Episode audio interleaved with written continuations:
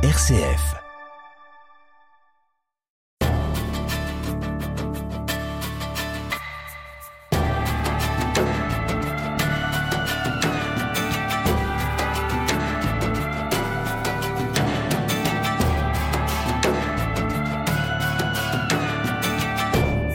Dans le monde du rap, il y a ceux qui rythment leurs textes avec drogue, sexe, violence. Et puis il y a ceux qui parlent d'amour, de fraternité, de paix. Abdel Malik, il y a longtemps que vous avez choisi votre camp. Poète, rappeur, vous avez obtenu quatre victoires de la musique avec des textes qui sont une ode à la fraternité. Le petit délinquant des quartiers chauds de Strasbourg est devenu musulman intransigeant, intégriste pendant quelques années, avant de découvrir la voie mystique et pacifique du soufisme. Alors à l'occasion de la parution de cet hommage émouvant que vous rendez à votre amie Juliette Gréco dans un livre publié chez Robert Laffont intitulé Juliette, je suis très heureux de vous retrouver dans cette émission Visage. Mais dites-moi Abdelmalik, vous êtes rappeur, écrivain, poète, metteur en scène, réalisateur de films et de séries. Qu'est-ce qui unit tout ce que vous faites? Qu'est-ce qui en est le fil conducteur? Il y a deux choses, je dirais. Je dirais d'abord, euh, d'une certaine manière, dans la forme, même si, euh, de mon point de vue, euh, la forme est le fond et le fond est la forme, mais je dirais c'est la poésie et, et, la spiritualité. Pour moi, le lien fondamental, c'est ça. Finalement, vous savez, il y a, c'est un, un soufier égyptien du XIIIe siècle qui a dit la chose suivante, qui a dit les actes sont des formes vides, la vie pénètre par le secret de l'intention. Et j'ai vraiment le sentiment que euh, voilà, ce sont différents médiums finalement pour me connecter euh, à l'autre, aux autres, et avoir un partage, et partager. Et, le lien, c'est celui-là. Finalement, euh, ce qui compte, c'est pas tant la forme que, que ce qu'elle sous-tend. C'est intéressant parce que vous parlez tout de suite de poésie et de spiritualité. On dit qu'une des meilleures voies pour parler de l'innommable, c'est la poésie. C'est ce qu'ont fait beaucoup de mystiques, que ce soit des mystiques musulmans ou des mystiques chrétiens. Oui, totalement. Parce que c'est. Euh, comment dire l'indicible Voilà. Et la poésie, c'est ça, finalement. C'est ce qui permet cela. Alors, on se rencontre à l'occasion de la parution de votre livre, Juliette, un hommage vraiment que vous rendez à, Juliette Gréco, cette femme qui a été une muse, comme on dit, pour les existentialistes et puis pour certains poètes et chanteurs. En quoi elle vous a attiré, cette, cette femme, Juliette Gréco? Ben, je, dirais même en quoi elle, elle, n'attirerait pas d'une certaine manière. C'est plutôt dans ce sens-là. Disons que moi, je parlerais plutôt de ma rencontre avec elle. Quand, lorsque j'étais euh, enfant, ma mère avait un rituel bon, elle écoutait euh, de la musique euh, africaine, congolaise précisément. Mais le dimanche, après, parce que ma mère est, aussi catholique et pratiquante, le dimanche, après l'église, c'était chanson française. Alors, elle ouvrait les fenêtres et c'était la chanson française toute la journée. Et c'est comme ça que j'ai entendu euh, Gréco la toute première fois. Mais vous avez entendu aussi Jacques Brel, Brassens, tout ça, tous ces chanteurs. tous ces chanteurs. et, ce qui était intéressant, enfin, ce qui m'a troublé très tôt, c'est que finalement, et vous, et vous venez de le dire, j'ai entendu tous ces chanteurs et c'était la seule chanteuse de la sélection de ma mère, en fait. J'ai toujours trouvé ça assez original. Et puis après, j'ai eu la chance de la rencontrer. Je pourrais rentrer dans les détails plus tard si vous voulez. Et là, euh, il y a eu quelque chose de l'ordre de l'évidence. C'est-à-dire tout de suite, euh, on s'est reconnu d'une certaine manière. Et puis on s'est plus quitté euh, ben, pendant euh, un peu plus de 15 ans, jusqu'à la fin. J'étais avec elle jusqu'à la fin. Vous un proche de Juliette Très proche, très proche, très proche. Vous alliez souvent chez elle la rencontrer. Mais vous la présentez presque comme une mystique. Vous écrivez son chef-d'œuvre sera essentiellement mystique, puisque. Juliette Gréco perçoit toute chose sous l'angle de l'amour et de la liberté. Vous la voyez presque comme une mystique pas presque, je la vois totalement comme euh, comme un ouais, comme une, un être mystique, comme une. Euh, puis je fais euh, je fais aussi cette analogie, enfin je la mets en lien avec une autre gnostique mystique musulmane qui est Rabia al-Adawiya. Mais c'est une mystique, c'est-à-dire que il faut comprendre, c'est ce que je dis d'entrée, c'est-à-dire que Juliette, son regard, c'était celui-là, c'est-à-dire c'était celui de l'amour et de la liberté. C'est-à-dire pour elle, la chose la plus importante, c'était la liberté, et l'amour, c'était le regard qu'on devait porter sur toute chose et avec cette idée de toujours euh, chercher la beauté en toute chose. Autant euh, dans la forme et dans la forme artistique qu'elle avait, mais aussi dans son rapport avec les autres, avec les gens. Et en ce sens-là, de mon point de vue, c'est éminemment spirituel. Et elle était comme ça. Avec elle était comme ça. Elle était comme ça. On pourrait se dire, euh, c'est ce que l'on ressent du mythe gréco que l'on a créé. Mais vous, vous l'avez connu. Vous avez connu la femme jusqu'à la fin de ses jours. Moi, j'ai connu la femme. Donc, elle est comme ça. Elle, était, comme, ça. véritablement. Et ceux qui l'ont bien connue pourraient euh, véritablement en témoigner. Elle était comme ça. Et puis elle-même, sa manière euh, d'aborder son art, la musique, le chant, la chanson, il y avait quelque chose de presque, c'était presque un sacerdoce. Il y avait quelque chose. Et puis elle mettait sa tenue, elle mettait sa tenue noire, et puis elle montait sur scène. Il y avait quelque chose de très, euh, je dirais, euh, il y avait quelque chose qui, en, lien avec euh, la chose spirituelle, avec la, chose religieuse. Enfin, il y avait quelque chose comme ça de très. c'était une femme formidable, véritablement. C'était un être formidable. Mais c'est incroyable de se dire que vous, vous étiez beaucoup plus jeune qu'elle. Mmh, oui. Euh, vous étiez en 1975, elle, elle est née, je crois... En 27, si je ne m'abuse. Oui, donc il y avait un, grand décalage d'âge ah entre vous. Ah Et ce qui vous a uni, qu'est-ce que c'est? Mais la réalité, c'est que quand des êtres se rencontrent véritablement, il n'y a plus ni âge, ni sexe, ni couleur de peau, ni tout ce que vous voulez, en fait. C'est deux êtres qui se rencontrent véritablement. Et là, c'est lorsqu'on dit euh, ami, lorsqu'on parle d'amitié, il y a bien le mot âme. C'est-à-dire il y a quelque chose qui est profond en fait et qui va au-delà de, de, de ce qui pourrait euh, comment dire euh, empêcher la rencontre, qui serait finalement des choses qui seraient purement extérieures. Donc quand on s'est rencontrés, encore une fois, je, je, répète, il y a eu quelque chose de l'ordre d'une évidence, mm-hmm. c'est-à-dire qu'on on, s'est compris. Et puis après, les échanges qu'on avait avec Juliette, on pouvait avoir des, des, des discussions passionnantes, surtout sur la poésie, sur l'art, sur, sur tout. Et puis on avait aussi des moments fabuleux de silence où on était juste, elle était là et j'étais là et puis c'est tout. Et ça pouvait durer des heures et on était bien, ni elle n'était gênée ni moi. Et... Alors ça pourrait paraître très surprenant. Vous, vous êtes musulman soufi. Uh-huh. Elle, la muse de l'existentialisme, on l'imagine plutôt agnostique, pour ne pas dire athée. Uh-huh. Et ça communiait entre vous. Bien sûr, parce que, encore une fois, et c'est de cette manière que je débute euh, mon ouvrage Juliette, c'est que euh, elle ne croyait pas en Dieu, disait-elle, mais elle croyait en la liberté. La liberté et l'amour. Et pour moi, liberté et amour, c'est d'autres noms pour dire Dieu aussi. Donc, en réalité, euh, il y avait un vocabulaire, il y avait. Euh, mais encore une fois, ce qui m'intéresse, moi, c'est ce qu'il y a derrière les choses. C'est pas, c'est pas les apparences qui m'intéressent. C'est ce qu'il y a derrière précisément les apparences. Et encore une fois, c'était, elle était éminemment spirituelle. Et en ce sens-là, elle croyait pas en Dieu, elle avait ses raisons et, je l'ai je l'ai respecté totalement mais notre rapport c'était ça allait plus loin que ça. Plus loin que euh, la conviction personnelle de chacun ou en tout cas la forme extérieure que pouvait prendre cette espèce de conviction. Et c'était ça le plus important finalement.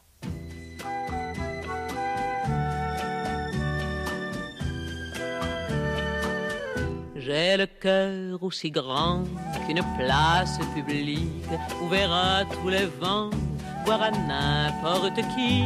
Venez boire chez moi, trois fois rien de musique, et vous y resterez comme en pays conquis. J'ai le cœur en déroute, il ne bat que d'une aile, il va comme un volet, les nuits qu'il fait du vent, ne le prenez jamais surtout comme modèle, car je vais en mourir avant qu'il soit longtemps à vingt ans, cœur joyeux.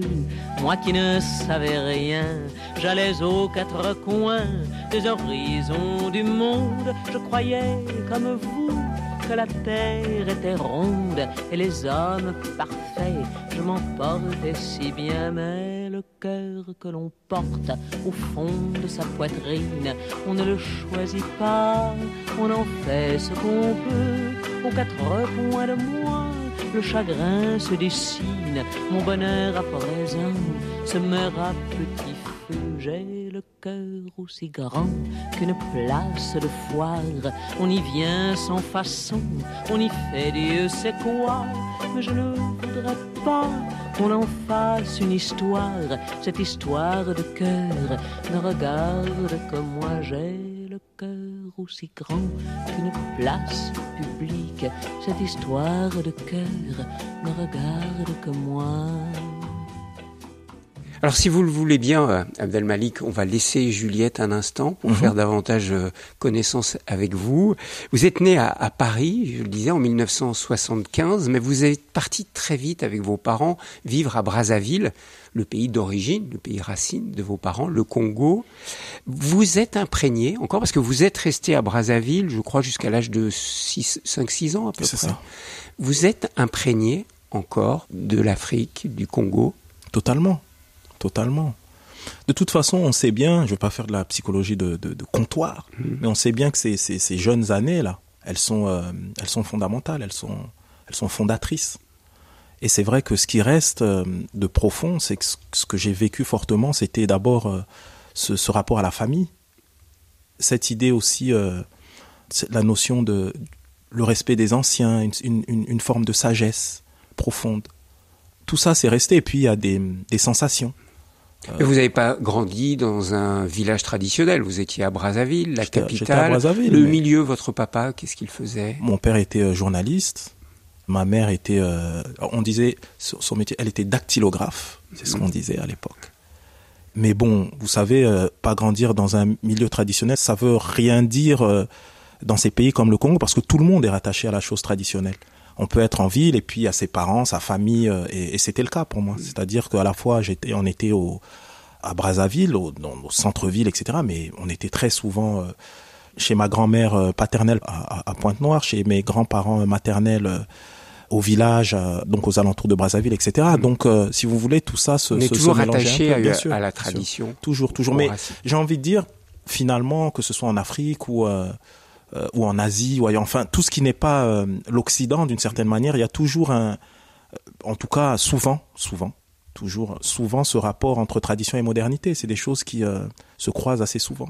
Et ça a été un, arrachement pour vous, Abdel Malik, de venir vivre en France, d'arriver à Strasbourg, C'est pas tant, ça n'a pas tant été un arrachement qu'une, comment dire, qu'une arrivée un peu, une sorte de, de, de violence de ce que je voyais et du rapport entre les gens et de, c'est plus ça. C'est pour moi, euh, je savais, enfin, ma mère me raconte ça et, et- et j'ai des très bons souvenirs. C'est que pour moi, ce passage en, en Afrique, au Congo, c'était un passage temporaire.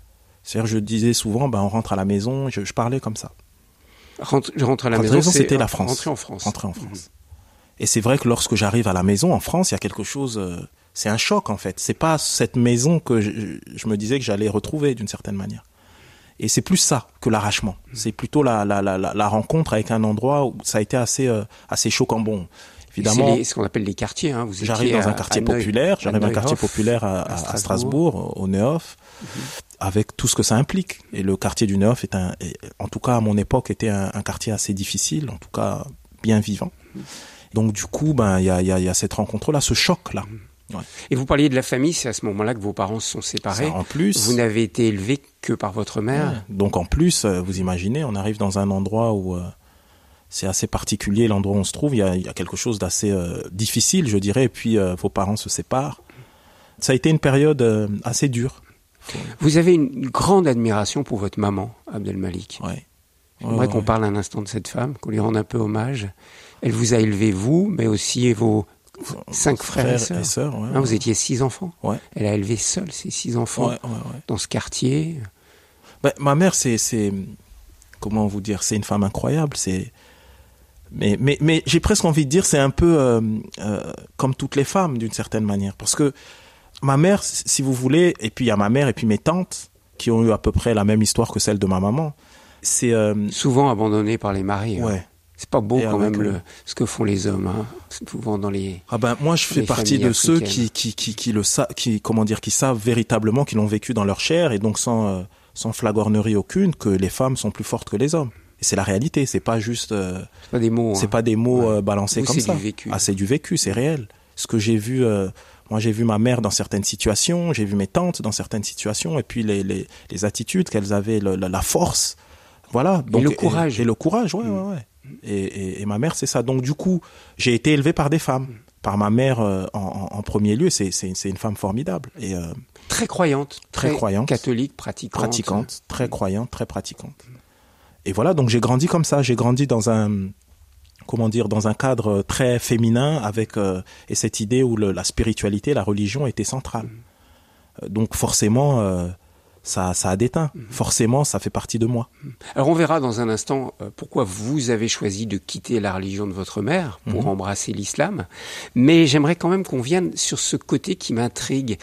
Je veux pas dire double en vous, mais comme s'il y a eu dans votre adolescence deux Régis, puisque c'était votre prénom, qu'il y avait deux Régis. Il y avait à la fois le bon élève, Mhm. celui qui était bon en classe, qui apprenait bien, et puis il y a eu le Régis délinquant. Vous pouvez nous aider à comprendre ce qui se passait dans votre tête à ce moment-là, quand vous aviez euh, 13-14 ans, Ouais. à la fois bon élève d'un côté et petit délinquant de l'autre. Mais en réalité, pour euh, ceux qui connaissent un peu les, les, les- les habitants des quartiers populaires, c'est pas si exceptionnel que ça en fait. C'est juste qu'à un moment donné, on m'a mis en lumière, on a mis mon histoire en lumière. Enfin, j'ai mis mon histoire en lumière. Mais la réalité, c'est que lorsqu'on vient de, de ces quartiers, eh ben, l'une des choses qu'on apprend finalement très vite, c'est le fait de s'adapter. Et il se trouve que j'ai très tôt, j'avais euh, euh, cette passion pour euh, pour le savoir, pour la connaissance, pour la littérature, pour euh, et si j'ai cette passion, et s'il y a un endroit où si, si c'est à l'état de graine et que ça puisse fleurir, ben c'est à l'école. Donc forcément, euh, Et vous étiez bon à l'école. j'étais bon à l'école. Repéré par une institutrice. très euh, vite, qui fait en sorte, qui fait des pieds et des mains pour que je sois pas dans le collège du quartier qui était un peu, euh, mais pour que je sois dans un collège privé catholique et que je puisse finalement euh, exploiter, enfin en tout cas faire quelque chose de ce qu'elle voyait en moi. Je comprends votre admiration pour Camus aussi. Uh-huh. hein. Vous avez écrit un Eh ben livre oui, sur Camus, oui. Camus, l'art de la révolte. Ouais. On pense vraiment à l'instituteur qui a... Vous, vous avez vécu ça. Vous J'ai avez vécu été ça. repéré par l'institutrice comme Camus. Complètement. Alors vous n'êtes pas prix Nobel. Hein, vous êtes- ouais, ouais, ouais, je suis pas prix Nobel. Mais non. vous aimez écrire et vous aimez la poésie. J'aime écrire et j'aime la poésie. Et oui, et je, je, c'est une figure importante pour moi, Camus. Et, euh, et voilà, il y a quelque chose comme ça, même en grandissant, quand je quelque chose un peu de l'ordre du miroir, où je me voyais un peu. Mais dans les banlieues, Abdelmalik, euh, l'intello, il est bien vu? C'est, ça, vous dites il faut s'adapter, mais moi j'ai pas l'impression que euh, un garçon qui soit bon à l'école soit bien vu et soit admiré par ses camarades. on s'adapte dans, les tous les sens. Pour, il faut voir ce- cette idée d'adaptabilité, elle va dans les deux sens. C'est-à-dire, on s'adapte au collège privé euh, Sainte-Anne et on s'adapte euh, dans la cité HLM dans, la- dans laquelle on grandit. C'est-à-dire que, et c'est c'est là où il y a cette espèce de schizophrénie et cette double, précisément parce que je m'adapte. Donc, ce qui fait que, et puis au bout d'un moment, on se rend compte que est-ce que ces deux attitudes sont conciliables? On se rend compte que pas vraiment, et qu'à un moment donné, il faut faire un choix. Et, euh, et Mais vous, vous, le viviez comment ça, adolescent? Être bon élève la journée, et puis le soir, la nuit, les week-ends, retrouver vos copains. Et là, ça a été petit trafic de drogue, ça a été vol à la tire. Mhm. Il y avait un tiraillement, vous ou Pas, tout de suite. Non, non, pas tout de suite. Le tiraillement, il vient après parce que forcément, j'ai envie de vous dire, on peut pas, euh, on peut pas lire Albert Camus et puis finalement euh, avoir cette vie double. On peut pas être. euh, je parle de connaissances, je parle de savoir, etc. Il y a aussi quelque chose tout d'un coup. Et puis moi, j'étais aussi passionné de, de, de philosophie antique, des stoïciens et toutes ces figures-là. Donc à un moment donné, il y a quand même quelque chose de l'ordre de l'éthique. Il y a une rigueur, il y a quelque chose qui se met en place. Et on se dit, ben ça marche pas. Bah, comment on tient les Comment deux, on peut pas tenir les deux? Donc c'est pour ça que je vous dis ça a tenu un temps. Puis après il a fallu faire un choix et c'est là que j'ai envie de dire la crise existentielle arrive. Et qu'est-ce qui vous a fait, euh, je dirais, arrêter? Parce que vous auriez pu choisir d'aller, comme beaucoup de vos amis, vers la drogue. Mhm. Et vous avez des amis qui en sont morts. Mhm. Vous auriez pu aller vers le, le vol à la tire. Vous en avez fait. Vous avez été témoin même, et, et acteur. Et acteur. Et acteur de vol à la tire. C'est un cumul de plein de choses, mais c'est vrai qu'il y a eu des, des, des, des petits chocs comme ça, des petits chocs. euh, le fait de se retrouver dans des situations et de se dire que est-ce que je suis vraiment fait pour ça? De se retrouver dans des situations de violence, voire d'extrême violence, et de se dire est-ce que je suis il y a quelque chose qui fonctionne pas là, il y a quelque chose qui ne marche pas. Parce qu'encore une fois, on ne peut pas être féru de littérature, de philosophie, etc., et se trouver dans des situations-là et être à l'aise avec ça. Et puis, encore une fois, je, je, je vous l'ai dit, j'ai grandi dans, dans une, une famille euh, euh, religieuse, ma, ma maman. Elle avait des valeurs, elle avait des valeurs qu'elle voulait vous transmettre. non, qu'elle m'a transmis. Mhm. Puisque, et au bout d'un moment, voilà. Donc, ce qui s'est passé, c'est que, au moment de cette crise existentielle, euh, la, religion, comment dit, quand je dis la religion, je précise bien la religion parce que la, pratique religieuse a été euh, quelque chose d'important pour moi. Donc, je commence dans le catholicisme de ma maman. Et puis, euh, y a, en parallèle, puisque je, je, lis énormément, donc je lis sur les autres religions également. Et il y a quelque chose en lisant sur l'islam qui a été quelque chose qui ressemblait à ma religion naturelle, quelque chose qui était plus en phase avec euh, qui j'étais. Et vous avez dit tout à l'heure le fait d'avoir quitté, mais précisément avec l'islam, je n'avais pas le sentiment de quitter le catholicisme de mes parents. Et je n'ai toujours pas le, pour moi, c'était une sorte de, d'approfondissement de, mon point de vue, bien sûr, de continuation. Il y avait quelque chose, pour moi, il n'y avait pas rupture. Et c'est bien pour ça. Vous avez parlé de, de, mon prénom de baptême, vous avez parlé de Régis. C'est pour ça, lorsque je choisis mon prénom musulman, je prends Malik, Abdel Malik, parce que littéralement, ça veut dire la même chose que Régis. Donc, c'était vraiment. dire serviteur de Malik, c'est le roi. C'est le roi. Mais c'est un autre nom de Dieu. C'est un autre nom de Dieu. Donc vous, Mais quand je dis quand je dis de Dieu. Quand je dis exactement quand je dis littéralement parce que Régis en, fait pour être précis Régis ça veut pas dire euh, roi ça veut dire du roi en fait si on c'est Rex qui, qui veut dire roi du roi mais quoi du roi? Serviteur du roi. Qui est le roi? La vie, Dieu, la divinité. Enfin, voilà, c'est comme ça que moi je, l'ai vécu. Et en choisissant ce prénom, c'était fondamental pour moi, montrer qu'il n'y avait pas rupture avec la culture, la tradition de mes parents, la religion de mes parents, ce catholicisme de naissance. Il n'y avait pas rupture. Il y eut un temps où je faisais reproche à mon prochain si sa vie n'était pas proche de la mienne. Mais à présent, mon cœur accueille toute forme. Il est une prairie pour les gazelles, un cloître pour les moines, un temple pour les idoles une Kaaba pour le pèlerin, les tables de la Torah et le livre du Coran. Je professe la religion de l'amour et quelle que soit la direction que prenne sa monture, cette religion est ma religion et ma foi. J'ai pu voir que le livre de ma vie n'était pas seulement composé d'encre et de lettres. Mon cœur bien blanc comme neige lorsque je goûte les saveurs du je t'aime. Dans ton jardin, les fleurs sont multiples, mais l'eau est unique. Laisse-moi me vêtir de ton amour comme d'une tunique. Laisse-moi égrener le chapelet de mon cœur dans ton souvenir. Laisse-moi crier au monde parfum de mon désir. Ciment de la providence nous lie comme les briques du secret. J'étais cuivre, tu m'as rendu or, toi l'alchimiste de mon cœur toi qui as su gommer mes erreurs. Tu m'as tendu la main un jour et depuis je suis riche. Est-il pauvre celui qui vit dans ta niche? En vérité, qui est le pauvre, qui est le riche? Je partirai parer des joyaux que tu m'as remis. N'est-ce pas toi, Sidi, qui m'a rendu vivant dans cette vie? N'est-ce pas toi, Sidi, qui m'a rendu vivant dans cette vie? L'amour à l'océan s'enfonce sans rivage. C'est le secret caché dans le cœur du sage. De toute éternité, tu as lié la merveilleuse histoire de l'humanité. Écoute bien, l'amour à l'océan s'enfonce sans rivage. C'est le secret caché dans le cœur du sage. De toute éternité, tu as lié la merveilleuse histoire de l'humanité. Mon cœur fut alors Abdel Malik, vous nous disiez il n'y avait pas rupture. J'aimerais quand même comprendre, savoir pourquoi vous avez fait ce choix euh, d'embrasser l'islam. Mhm. Alors que vous aviez reçu tellement de votre maman, à la fois par son enseignement, mais par son exemple, elle catholique. Qu'est-ce qui vous a fait choisir l'islam, vraiment fondamentalement? Oh, fondamentalement. Et au début, alors on va, on va le développer, hein, au début, un islam rigoriste. Pour être plus précis, je vais vous dire. Donc je rentre en islam, je rentre pas dans un islam rigoriste, je rentre dans l'islam. C'est une démarche totalement spirituelle. Donc il n'y a pas de, de, de, de j'ai envie de dire, de, de, de, vision politique ou de pas du tout. Je suis dans la spiritualité. Et c'est la spiritualité de l'islam. Qui vous, c'est la lecture uniquement? C'est la lecture. Je, je, au début, c'est que la lecture. au début, c'est que la lecture. Un grand frère aussi, hein, je crois. Grand frère qui me donne un livre. Hmm. Donc en fait, c'est la lecture. Et c'est par la suite, donc, très vite, je lis des auteurs soufis, etc. Tout de suite. Très vite les livres de l'imam Razali, euh, après ensuite des livres de, de d'Ibn Arabi, enfin très vite. Donc la mystique. La mystique. Mais ce qui se passe, c'est que euh, je vis dans un environnement. Et dans cet environnement, il y a des gens. Je fréquente euh, une certaine mosquée, puis il y a des amis, etc., etc., etc. Et puis, je suis jeune, j'ai 16 ans. Donc, on est encore en formation, on se construit et un certain discours, je viens d'un endroit où on, vit certaines violences, certaines injustices, etc. Et donc petit à petit, cette démarche sincère, réelle, spirituelle, se transforme en quelque chose qui se corrompt un peu.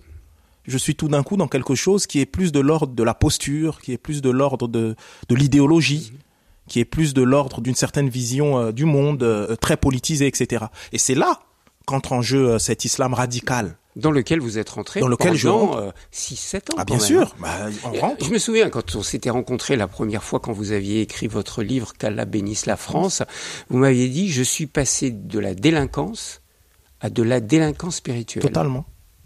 J'avais trouvé ça incroyablement fort cette phrase. Parce que c'est réel. Passé de la délinquance à de la délinquance spirituelle. Parce qu'on peut pas, comment dire, la spiritualité en général, nos spiritualités euh, monothéistes, c'est d'abord une expérience personnelle.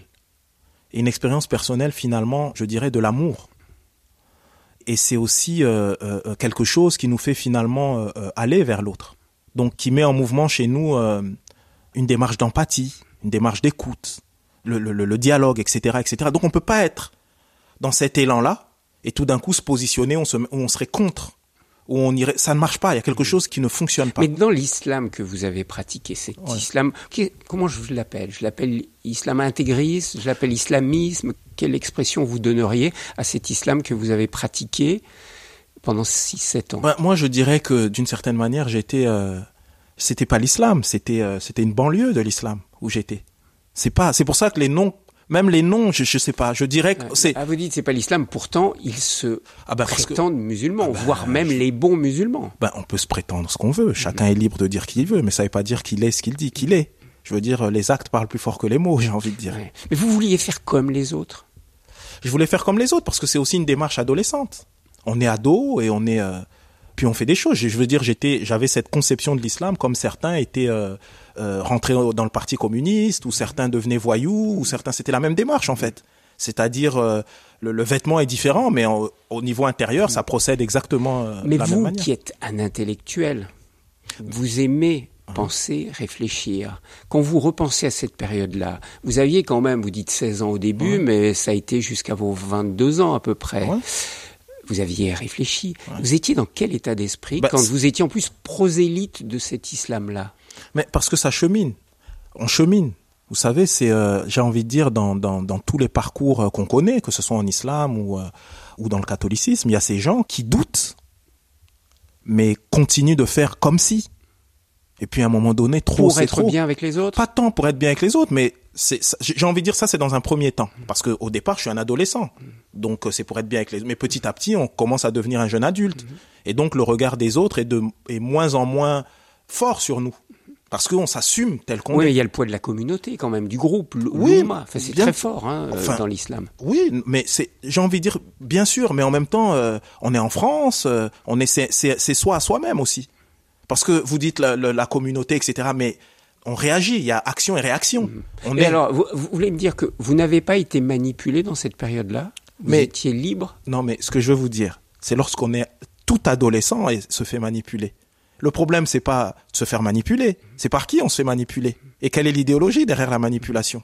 Euh, moi, j'ai eu des enseignants fabuleux qui m'ont amené des choses formidables, mais d'une certaine manière, ils m'ont manipulé aussi, mais pour le bien. C'est pas, il y a pas de problème. Vous parlez pas de cette période-là, vous parlez Non, je parle dans l'absolu. Mhm. Je parle dans l'absolu par rapport à cette idée de manipulation, etc. Mais la réalité, c'est soi et soi-même. À un moment donné, il faut prendre la responsabilité des choses. Parce que je pourrais dire, ben vous savez. Euh, on m'a manipulé, etc. Mais on m'a manipulé, oui, mais ça, ça marche un certain temps. Après, on accepte la manipulation. Vous en êtes sorti, mais vous le savez bien, il y a beaucoup de jeunes qui ont été manipulés de la même manière que vous et qui sont partis faire le djihad en Syrie. Mais, après, il y a une acceptation. Et de vous, pour moi, il y a une responsabilité, vous savez, parce que la manipulation, bien sûr, mais ça, ça fonctionne jusqu'à un certain point. À un moment donné, on choisit. On dit, ben, je, je, je... et donc, ce n'est plus de la manipulation. Et vous, vous parlez comme ça parce que vous avez choisi vous-même. Mais on choisit en réalité. Je vais vous dire, je vais vous, quand je dis j'ai choisi moi-même, mais encore une fois, j'étais pas tout seul. J'étais avec d'autres personnes qui ont fait d'autres choix. Mais ils étaient avec moi, on, on a grandi ensemble. Et j'ai vu concrètement qu'ils ont, à un moment donné, ils ont choisi. Alors encore une fois, euh, bien sûr, il y a des circonstances qui font que euh, le fait euh, d'habiter, d'être dans les quartiers populaires, la précarité, toutes les formes de précarité. Là, je suis pas en train de parler de l'absence de pouvoir d'achat. Mhm. Je parle aussi euh, de, la précarité intellectuelle, émotionnelle, etc. De toutes ces précarités-là, qui font qu'à un moment donné, on va plutôt. Et je vais pas dire que mon choix, le fait d'avoir euh, la mère que j'ai eue, euh, le contexte dans lequel j'ai grandi et tout ça, ça n'a pas pas pesé sur le fait que je fasse ce choix-là. Mais encore une fois, il y a mon choix, mais il y a le choix de mes parents aussi, etc., etc. En fait, chaque choix amène à, un moment donné à quelqu'un, un individu, faire son propre choix. Donc la manipulation, ça fonctionne jusqu'à un certain point. Ensuite, il y a la, responsabilité individuelle. Visage, RCF.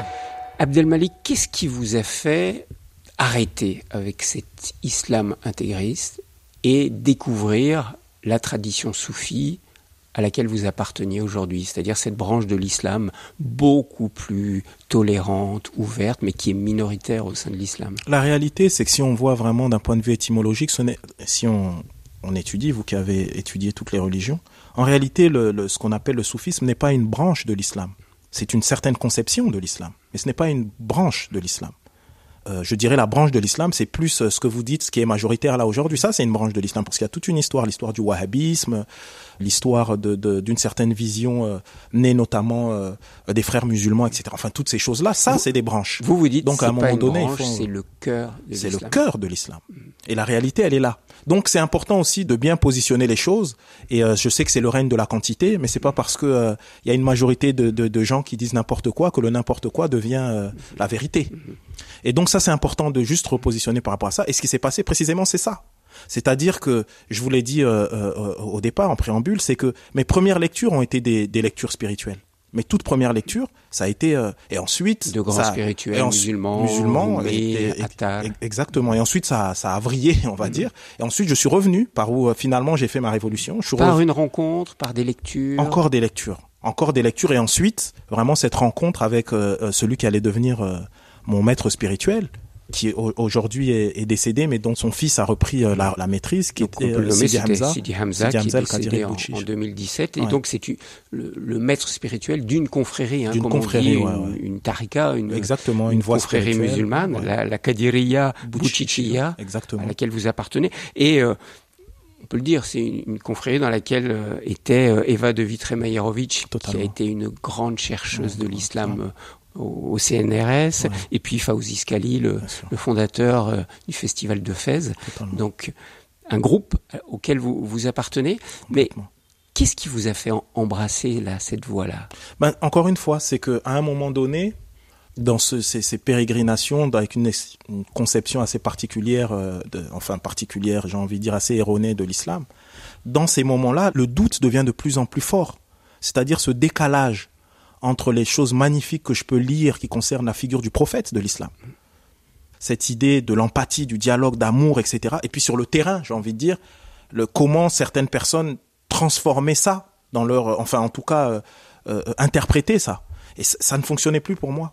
Et puis pour quelqu'un en même temps qui fait euh, des études de philosophie, quelqu'un qui est vraiment encore euh, dans cette idée, euh, dans, dans, dans, le raisonnement, dans la chose intellectuelle, etc. Il y a quelque chose qui ne fonctionnait pas.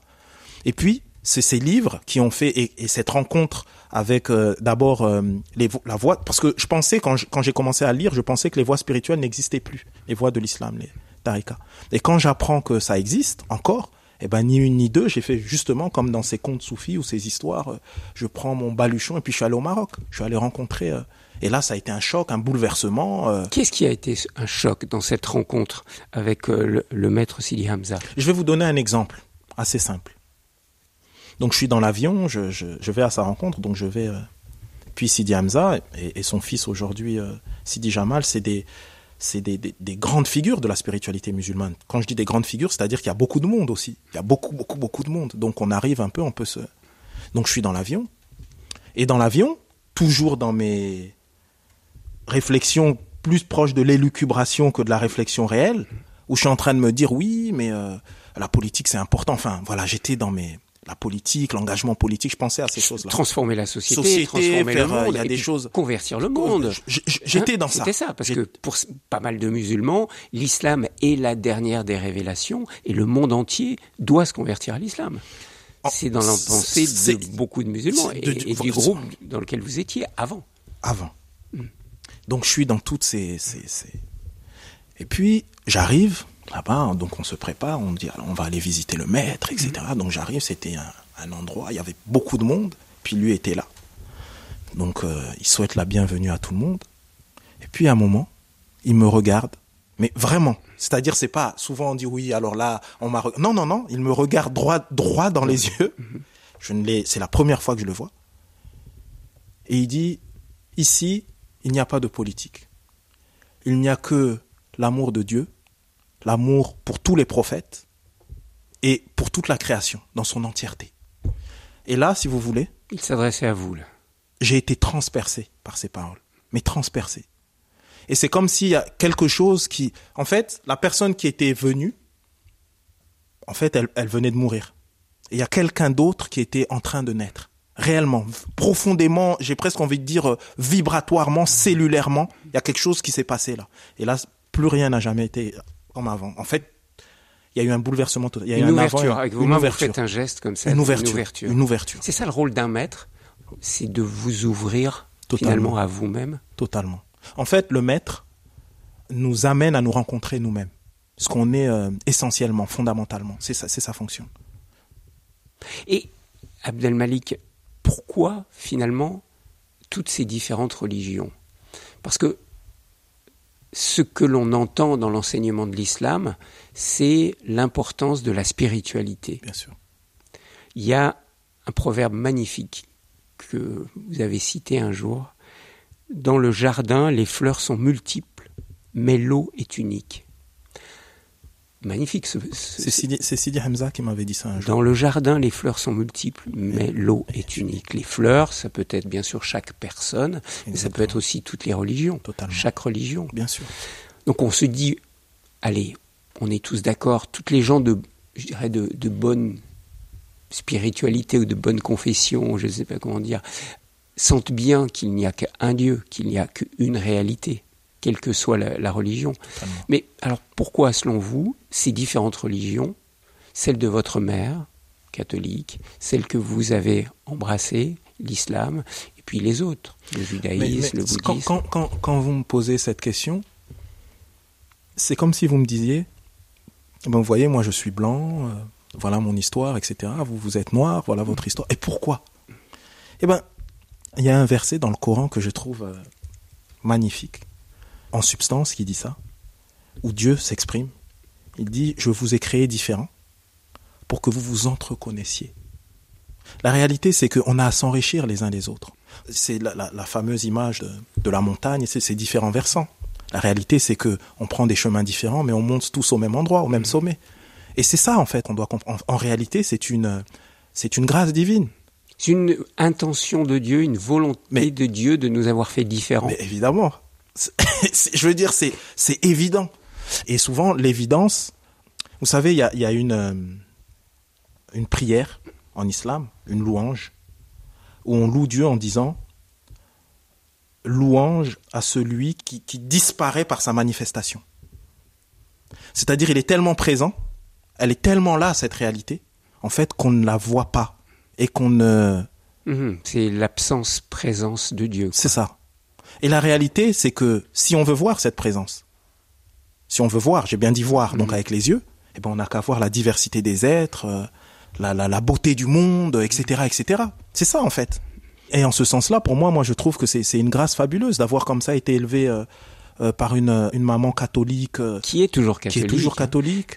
Vous savez, Et comment le vit-elle, pardon, je fais une petite parenthèse, comment l'a-t-elle vécu et comment le vit-elle que deux de ses fils soient devenus musulmans? Et que vous soyez musulman en fait, pour elle, et c'est ça qui est, qui est, euh, elle, elle est de cette génération-là. Pour elle, l'important, c'est de croire en Dieu. Qu'importe le vêtement qu'on choisit, croire en Dieu, c'est essentiel parce que croire en Dieu, il y a un comportement qui va avec. Donc, quand on est rentré en islam, pour elle, il n'y avait pas de, avait pas, vous avez choisi, et ben voilà, ben, ben, soyez de bons musulmans. Elle est peut-être un peu plus rassurée maintenant que dans votre période adolescente. Non, non, non, c'était, vous savez, à l'époque, c'était pas comme maintenant. J'ai envie de dire, malheureusement, les choses ont empiré sur le, le- il y a, je veux dire, depuis le 11 septembre, euh, rapport à l'islam, en tout cas, on vit, euh, à l'époque, euh, j'ai envie de dire, euh, si j'avais dit que je devenais bouddhiste, pour elle, elle voyait pas tellement la différence, si vous voulez. hein. C'est, c'est maintenant qu'il y a tout, parce que avec euh, ce que ce que le monde est aujourd'hui et surtout euh, cette espèce de, de, de vision erronée de l'islam que malheureusement certains font avec euh, beaucoup de bruit euh, la promotion Mhm. Vous dites vision erronée et pratique erronée de l'islam. vision et pratique erronée. Enfin, quand je dis pratique, parce que évidemment on fait tous la même prière, on est, euh, mais bon, encore une fois, les actes sont des formes vides, la vie pénètre par le secret de l'intention. Alors justement, Abdelmalik, pourquoi faut-il une religion, selon vous, si le cœur et la spiritualité, pourquoi est-il nécessaire d'entrer dans une religion? Ou de suivre une religion, comme Mais vous le faites La, la réalité, c'est qu'il faut le vivre d'un point de vue méthodologique. C'est-à-dire, c'est comme si vous me disiez, ben, moi j'ai envie d'être euh, maintenant, euh, je sais pas, d'être en Inde. Pourquoi ne serais-je pas en Inde tout de suite? Ben parce que il y a, y a des causes. Vous devez prendre votre billet, prendre l'avion, etc. Ou je sais pas, ou le train, ou le vélo, ou ce que vous voulez. Mais il faut un, un, un- un véhicule. Et en réalité, la, la religion est un véhicule. Est un véhicule qui nous permet finalement euh, cette connexion, cette, le, le- le- euh, cette connexion à la, à, l'être divin, à la chose divine. C'est aussi simple que ça. Et, et ça ne va pas plus loin que ça. C'est important. Parce qu'il faut pas confondre euh, le doigt et ce qu'il ce qu'il pointe. Je veux dire, c'est important. On veut aller vers Dieu et le, le, le véhicule est un médium. Qu'importe finalement le véhicule, chacun va choisir le véhicule qui correspond. Un tel, encore une fois, un tel est catholique, un tel, chacun va prendre. Ben, il faut prendre le bon véhicule, ce qui sera le plus efficace et qui va nous permettre d'aller au plus vite à la réalité divine. J'ai envie de dire. Voir la vie comme un médecin comblé dans les bras de maman L'amour que je cherche, il est chacun de mes gestes Vouloir le grand amour à 16 ans Lui donner la main à 20 ans L'amour que je rêve, c'est d'amour que je rêve Regarde, dans le corps de celui qui aime la peur s'en va en la religion de l'amour. J'ai mis ma foi aujourd'hui, que tu sois juif, chrétien ou bien bouddhiste, je t'aime. L'amour est universel, mais peu d'hommes saisissent le langage des oiseaux. Sinon, la paix illuminerait le monde comme un flambeau. Au lieu de ça, des vis brisent comme du verre fragile. Tout se mélange, confusion entre l'important et le futile. Tout a un sens pour comprendre, il s'agit d'ouvrir son cœur. Ne pas céder à l'horreur, se lever après l'erreur. Quand j'ai peur de ne pas être à la hauteur, j'entends une voix me dire Je suis l'aimé et puis l'amant. L'amour comme seul vêtement, comme le manteau du prophète. Si ta parole n'est pas plus belle que le silence, faut que tu t'aides. Si tu t'arrêtes juste un instant, tu sauras si t'as tort. Ah, ah. Qu'est-ce qui mérite sur cette terre tes efforts? Ah. Voir la vie comme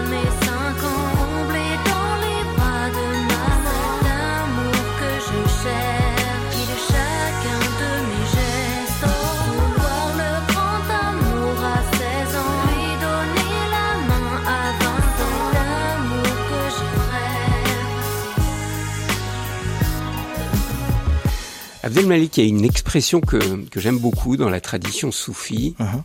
de l'islam, mais qu'on retrouve bien sûr dans toutes les traditions religieuses. C'est être pauvre en Dieu. Mhm.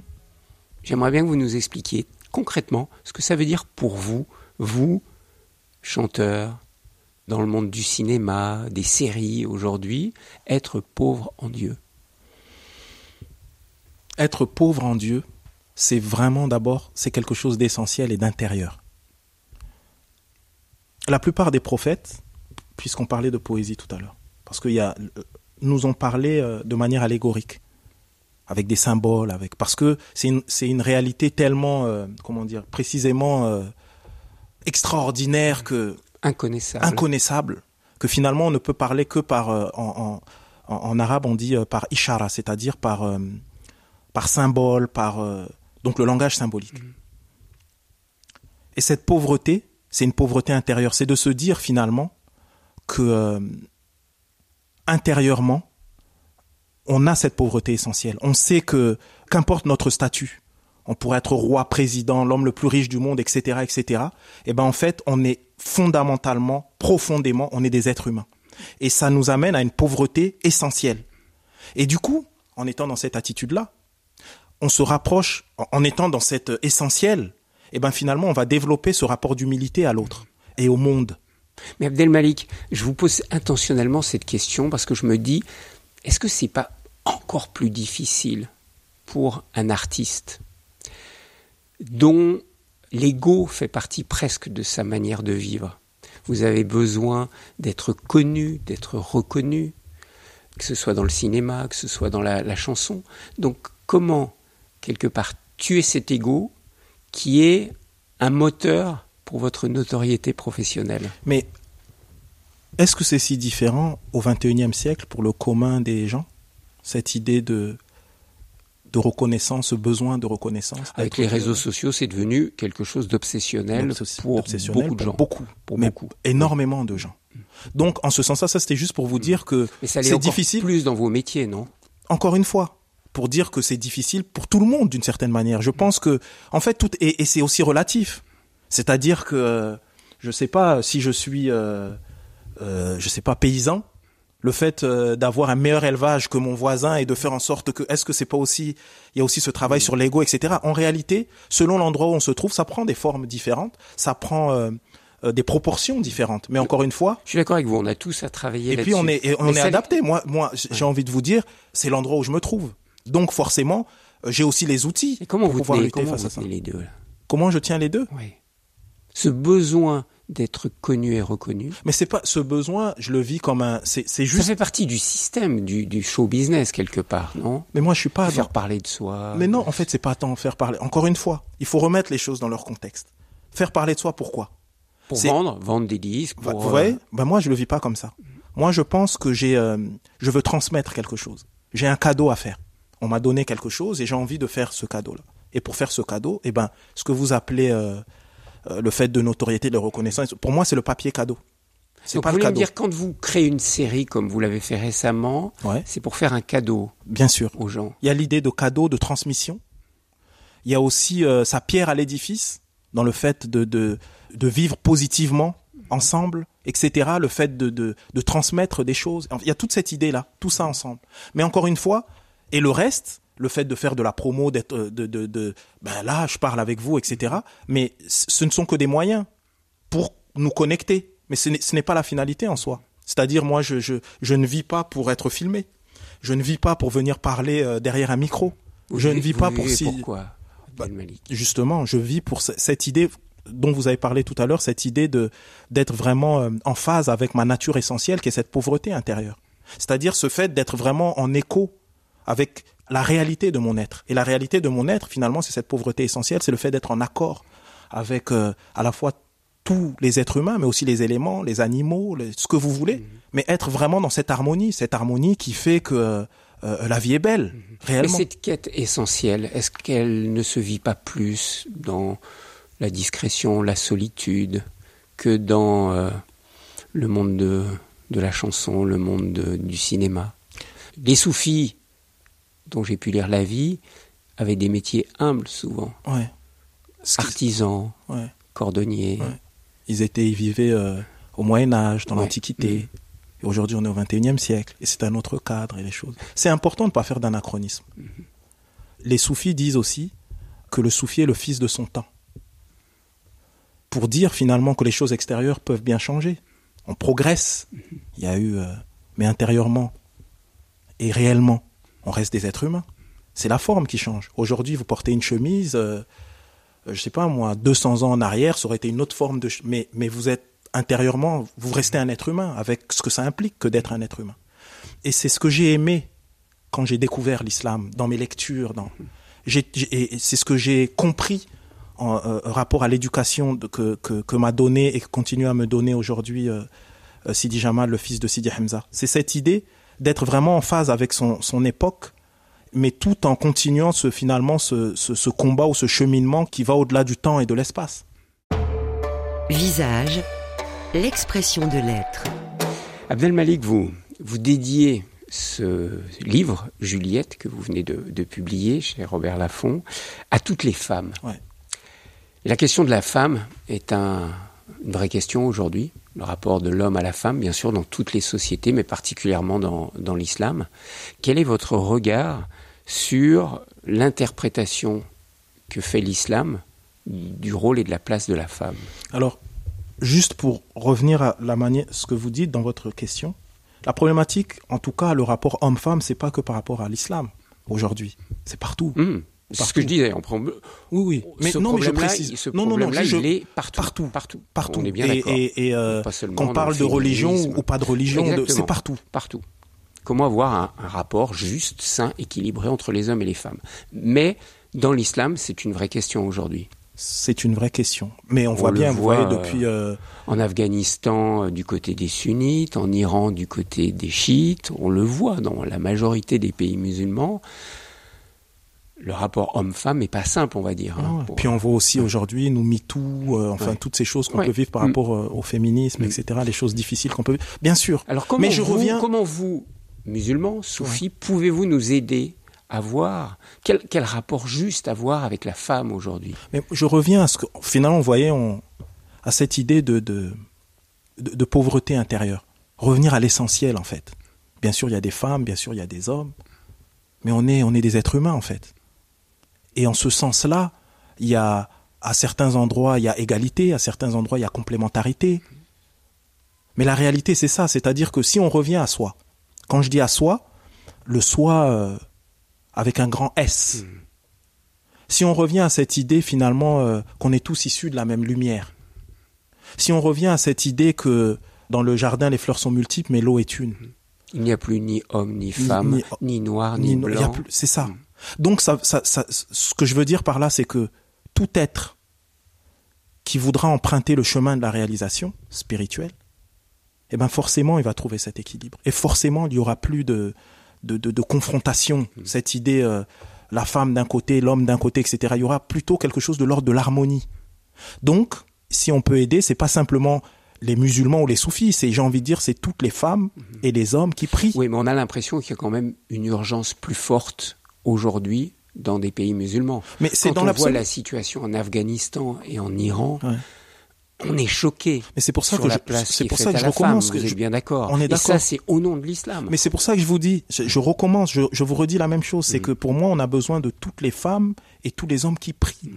et qui cheminent vers cette euh, réalité spirituelle. C'est de ça Mm. qu'on a besoin. On n'a pas besoin de gens qui ont le, le, le, le, le- le déguisement de la spiritualité. On n'a pas besoin de gens qui disent, euh, ils parlent d'amour et agissent violence et haine.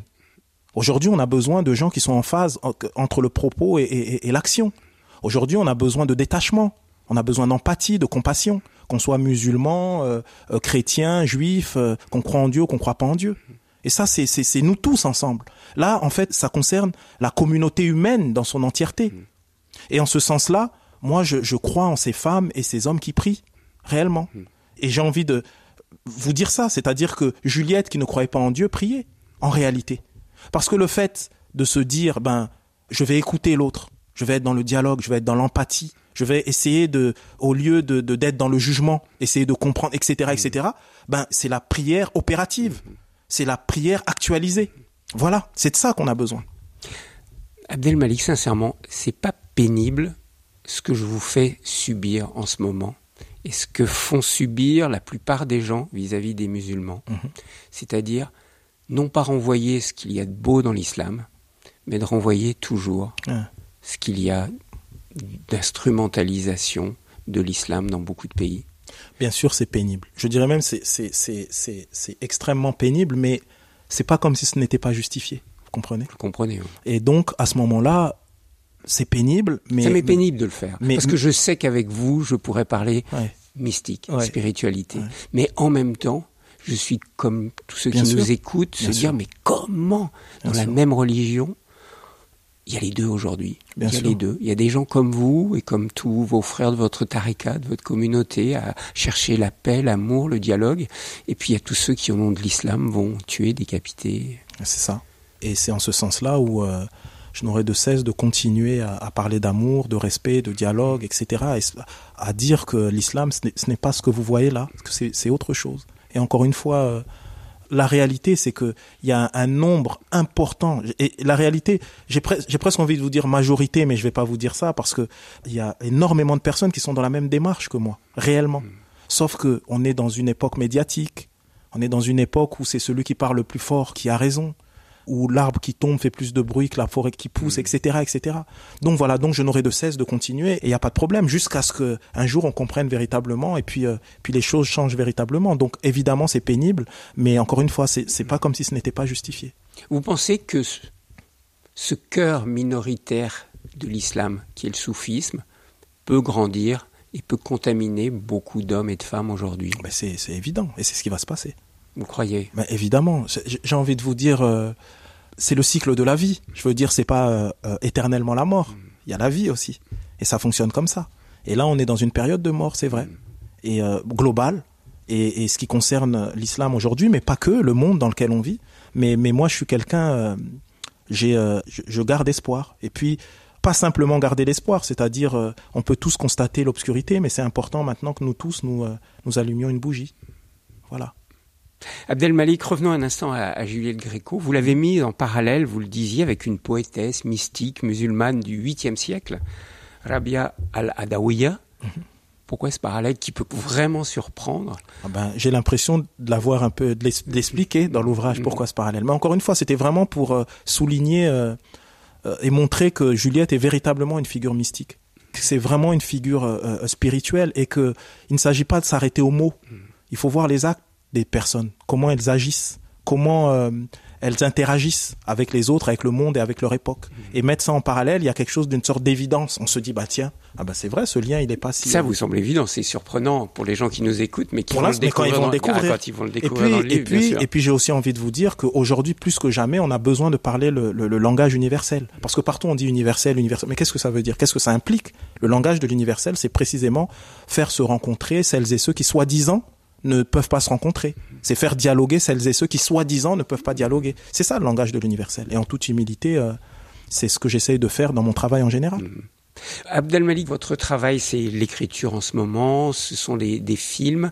Le, le rap tient toujours une place importante? Bien sûr, bien sûr. Je, je, euh, souvent, en fait, ce que je fais, c'est souvent lié à de la musique. Bon, là, on a parlé de, de, de choses au niveau du cinéma, etc. Donc, il y a de la musique que je fais, il y a des... euh, là, je prépare des choses en musique, mais tout est lié. Encore une fois, comme je vous ai dit tout à l'heure, c'est tout ça, ce sont de différents euh, médiums et que qui sont plus ou moins opportuns selon euh, l'état euh, dans lequel je me trouve. Donc, des fois, j'ai l'impression que écrire un livre, eh ben, ça ira au plus près de, de, de, de, ce que j'ai envie de partager. Mais de Euh, Faire tout un- le public qui lit, mais il y a aussi beaucoup de jeunes, et vous, j'imagine que vous voulez aussi toucher des jeunes. Il y a des Bien jeunes sûr. qui ne lisent jamais. Ouais. Le rap, c'est un meilleur moyen pour les toucher? Non, moi je je vais pas comme ça. Le rap c'est un moyen, mais si, euh, lire c'est quelque chose. C'est pas moi au contraire. Mon idée c'est de dire que très bien il y a la musique, il y a ça, mais il y a aussi la- il y a les livres aussi. Et, euh, et ça sera ça sera toujours d'actualité les livres, qu'importe la technologie ou, ou- les livres seront toujours d'ac- d'actualité. Et j'essaye Mmh, à mon les humble profs de- niveau les de leur profs donner. de leur français qui vous écoutent sont heureux, mais euh, pas non, pour non, non, non, c'est une réalité. Non, encore une fois, regardez. On dit que les jeunes lisent moins, c'est, c'est faux. Ils sont tout le temps sur leur réseau, donc ils lisent. Ils sont toujours. C'est pas tant le fait de ne pas lire, c'est qu'est-ce qu'ils lisent. Et c'est à nous de leur donner goût, à nouveau. J'ai envie de dire à la grande littérature, à la grande poésie, etc., etc. Mais ça, c'est notre chef. C'est pas eux les responsables, c'est nous. Pour terminer, Abdelmalik, vous avez des enfants, hein, je crois. que Vous Oui. avez trois enfants, Non, j'en ai quatre. quatre enfants. Ouais, ouais, quatre. Qu'est-ce que vous voulez leur transmettre d'essentiel? L'amour. C'est ça. C'est-à-dire cette capacité à, à être toujours dans, dans, dans la capacité d'être capable d'aimer l'autre tout le temps. D'être capable d'entendre, d'écouter, de dialoguer. Pour moi, c'est ça qui est fondamental. Et vous voyez, pour moi, c'est, évident. Tout le reste est secondaire. Si j'ai un, enfant qui est, euh, je sais pas, qui, fait un métier humble, mais, que c'est quelqu'un d'amour, de respect, de dialogue, de, dignité humaine, je préfère ça à ce qu'il soit, euh, qu'il ait un métier euh, prestigieux et que ce soit une pauvre personne, une triste personne. Merci beaucoup, Abdelmalik. J'étais Merci. ravi de, de vous revoir, de vous retrouver euh, plus de 15 ans, Plus de euh, 15 ans après, après, notre ouais. première rencontre. Ouais. Un plaisir. Donc c'est 15 ans, les prochains 15 ans On se revoit dans retrouve. 15 ans. Ouais, j'espère qu'on se reverra avant. J'espère également. Je renvoie à votre nouveau livre, Juliette, un regard plein d'amour et d'amitié que vous aviez euh, avec Juliette Gréco. Donc Juliette que vous venez de publier aux éditions Robert Laffont. Puis je renvoie bien sûr toujours à vos musiques. On peut vous écouter, écouter toutes vos chansons Merci qui sont remplies de bienveillance et d'amour aussi. Merci, Merci. Abdelmalik. Merci à vous.